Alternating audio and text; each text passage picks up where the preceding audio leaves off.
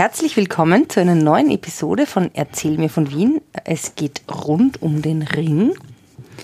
In unserer allerersten Folge haben wir über die Stadtmauer gesprochen. Was ist der Ring überhaupt?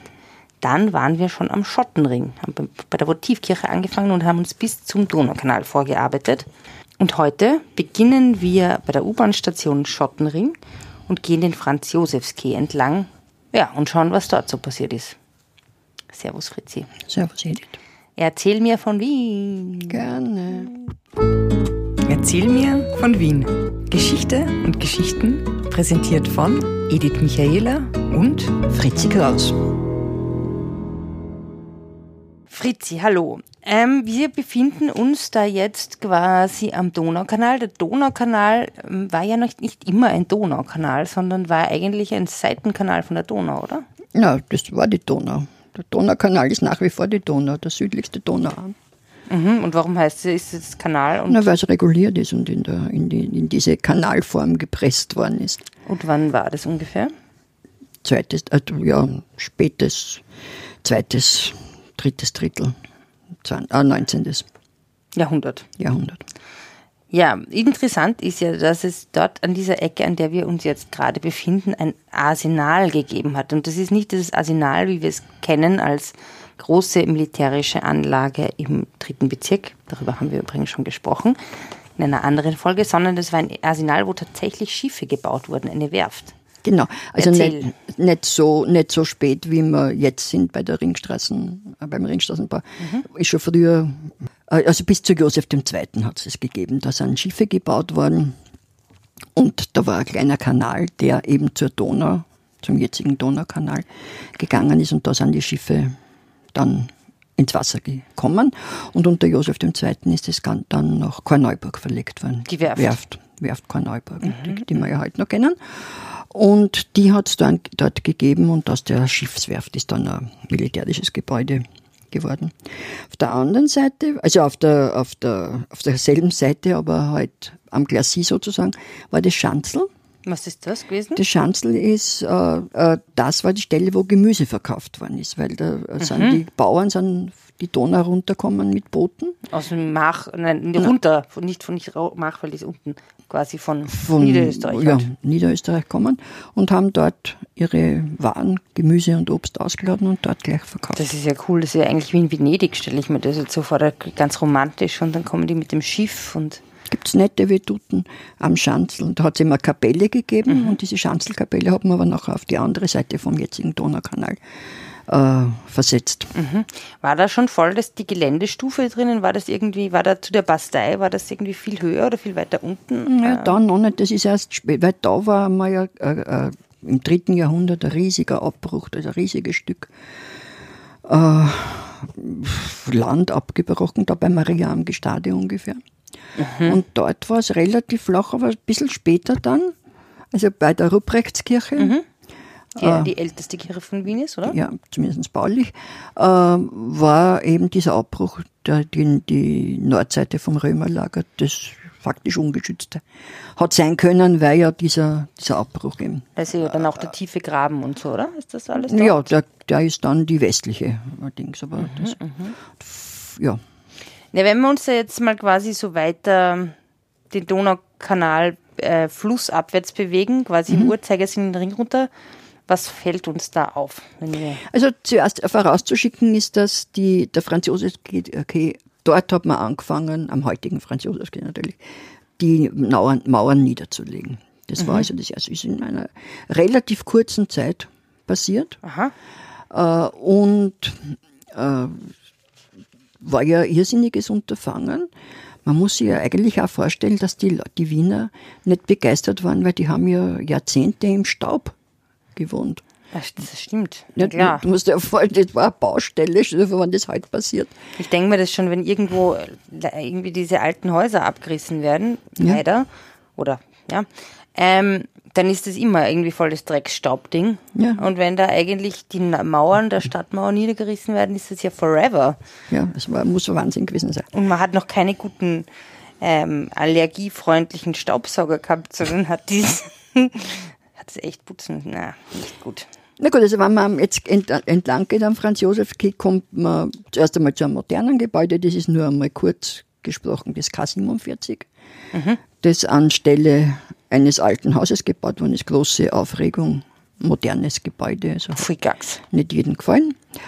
Dann ist aber wieder ein sehr historistisches und da kann man das sehr gut vergleichen. Mhm. Eck Göllersdorfgassen, das ist ähm, heißt Haus Pollack und das hat der Heinrich Ferstl gebaut, ganz in einem gotischen Stil, gotischen Stil, so mit einer halbrunden Eck, Mhm, ich glaub, ich. Eckturm. Dann ist am Marzinplatz das Hotel, also am heutigen Marzinplatz das Hotel Metropol gebaut worden, tolles Hotel, Großes Hotel. großes Hotel, das Aber das gibt's nimmer. Das gibt's nimmer und natürlich das Hotel Metropol ist unverknüpft, un, also verknüpft mit Gestapo. ne? Da war die Gestapo drinnen und da sind also entsetzliche Dinge passiert. Es ist von Bomben getroffen worden, ist nicht ganz kaputt gewesen, aber ich glaube im dritten Mann, im Film der dritte Mann, kann man noch sehen, wie es Also sprich, da war das Gestapo-Hauptquartier. Mhm. Und das sind äh, Jü- Jüdinnen und Ja, nicht nur, alle Mögliche. sind da registriert worden, gefoltert worden. gefoltert worden, befragt worden, also alles, was, alles, alles, was man wollte. Gibt's da, ich meine, aber eigentlich, ich meine, es fällt jetzt nicht so wahnsinnig auf. Also ich meine, da ist wenig Erinnerung dran, Ja, es ist ein oder? Denkmal. Aha, okay. Dann in dem Haus, das in den 50er Jahren gebaut worden ist, der Leopold-Fiegelhof, gibt es eine Gedenkstätte, Okay. die also sehr wenige Leute kennen und noch weniger besuchen, glaube ich. Aber es ist dieses kleine äh, Denkmal, ich meine, es ist nicht sehr auffällig am Marzinplatz. Mhm. Das sieht man schon. Okay. Also, mhm. naja.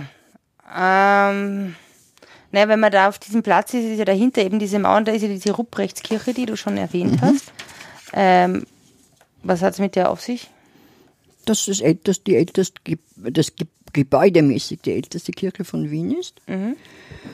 Und äh, ja, das in einem romanischen Stil erbaut ist. Äh, Mit dem mit der Ringstraße als solches eigentlich nichts zu tun hat. Da werden wir uns mal ein anderes Mal. Das ist eine andere, das ist eine uralte andere Kirchenstaffel, uralte Kirchen in Wien. Ja, Ähm, ja, und dann sind wir schon am Schwedenplatz. Und der Schwedenplatz hat irgendwie anders ausgeschaut früher, oder? Der Schwedenplatz hat anders ausgeschaut, da ist ja sehr viel zerstört worden im, im Zweiten Weltkrieg. Und da war vorher das, die äh, Häuserreihe und dazwischen war das Adlergassel oder Adlergässchen und das gibt's heute halt, heute nicht mehr, mehr, weil diese Häuser auch zerstört worden sind und das nicht mehr, mehr aufgebaut worden ist, sondern das Ganze in einen Platz verwandelt worden ist. Und der Schwedenplatz äh, harrt seit vielen, vielen Jahren seiner um, seines Umbaus, aber der, man kann es nicht einigen.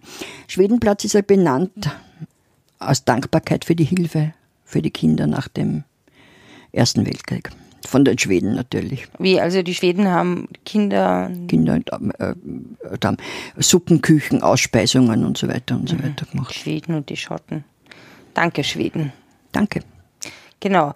Ähm, am Schwedenplatz gibt's ja äh, auch noch, ist ja, das ist ja auch ein sogenannter Bezugsplatz. Bezugspunkt. Bezugspunkt. Ja. Kannst du das kurz erklären, was das heißt? Für Architekten und für Vermessung. Ähm, wie hoch liegt Wien? Mm, So 400 Meter über dem Meer. Okay. Also 150 Meter über Vielleicht, Adria. ich, weißt, ich komme aus dem alpinen Raum. Ja, ja, nein, du denkst an Wenn- die wenn- hohe Warte, an die hohe Warte. ja, stimmt natürlich, die hohe Warte. Na, und da gibt's eben auf den Stufen, die man zum Donaukanal runtergeht, ich glaube auf der zweiten Stufe, ähm, gibt's eben diese Wiener Null, heißt es. Wie? Der Wiener Null ist äh, 150, also 150 und ein bisschen was Meter über der Adria, über Meeresspiegel der Adria. Und das ist ein Bezug, Bezugspunkt, der fix ist, also für Vermessungen. Ach so, aha. Und also den sieht man auch, oder was? Ich weiß eigentlich gar nicht, ob man den sieht. Ich glaube, das weiß man ganz einfach. Also ich meine die Architekten und die Fremdenführer natürlich. Okay. Ähm, dann ist ja dort auch noch ähm, eine Ablegestelle für das Schiff nach Bratislava. Mhm. Das ist relativ modern und sehr markant. Und dann gibt es auch das Badeschiff, in dem man baden kann. Aber das Badeschiff war ist, ist ja erst einmal seit ein paar Jahren. Kann man da irgendwie ja. Badi machen. Aber es ist nicht ähm, das erste seiner Art, gell? Nein, nein, im Donaukanal hat man viel gebadet. da hat sogar ein Bad gegeben, Donaukanalbad. Ein Stück Nice. weiter Donaukanal aufwärts, von dort, wo wir jetzt sind. Und dann hat es Badeschiffe damals schon gegeben, die aber nicht mit dem jetzigen Badeschiff vergleichbar waren, sondern es waren ganz einfach Käfige. Wie Käfige? Käfige, große Käfige, so, große. wie, so wie wenn man mit so Haien schwimmt in, Ja, oder was? vielleicht, ja, vielleicht eh so vergleichbar. Äh, Im Wasser hängend und du konntest schwimmen dort und äh, bist doch nicht abgetrieben worden. Ne? Weißt ja, nicht abgedreht. Ja, aha, mhm. weißt, weißt ja, mit der Strömung. Ja. ja voll witzig. Und immer, mein Mann zum Beispiel, wie er ein Kind war, der ist von den Brücken noch in den Donaukanal gesprungen.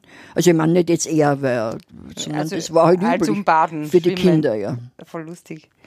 Und äh, die sogenannte Badekörbe sind das dann, oder was? Ja, das haben Badeschiffe, haben die sogar, glaube ich, geheißen. Das, das stelle ich mir total super vor. Aber wahrscheinlich war da die Wasserqualität noch eine andere auch.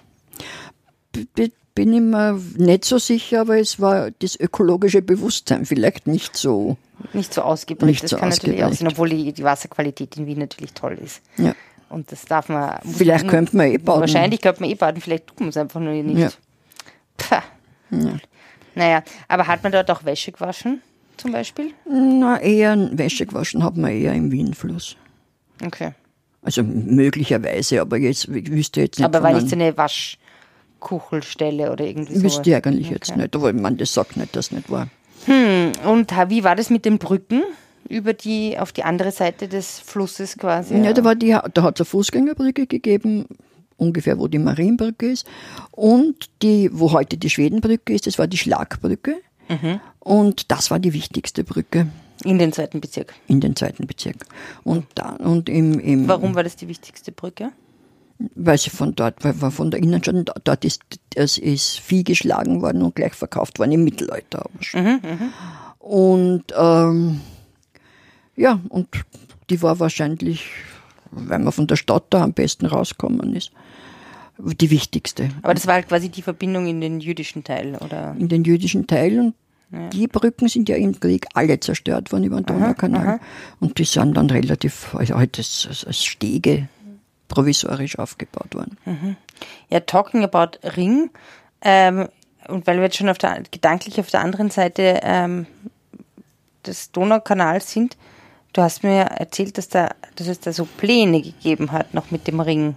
Ja, ja, man wollte, weil der Ring ist ja kein Ring, sondern ein Hufeisen, mehr oder weniger. Ja. Ne? Und da wollte man schon, also da hat es diverse Pläne gegeben, dass man im zweiten Bezirk den Ring vollendet, zum Ring, zu einem Ring. Und die letzten Pläne dazu waren unter, in der Nazizeit. Aber die waren vor allem deswegen, weil da wollte man eben im zweiten Bezirk so viel wie möglich oder den ganzen zweiten Bezirk zerstören. Weil eben, weil es eben der jüdische Bezirk war.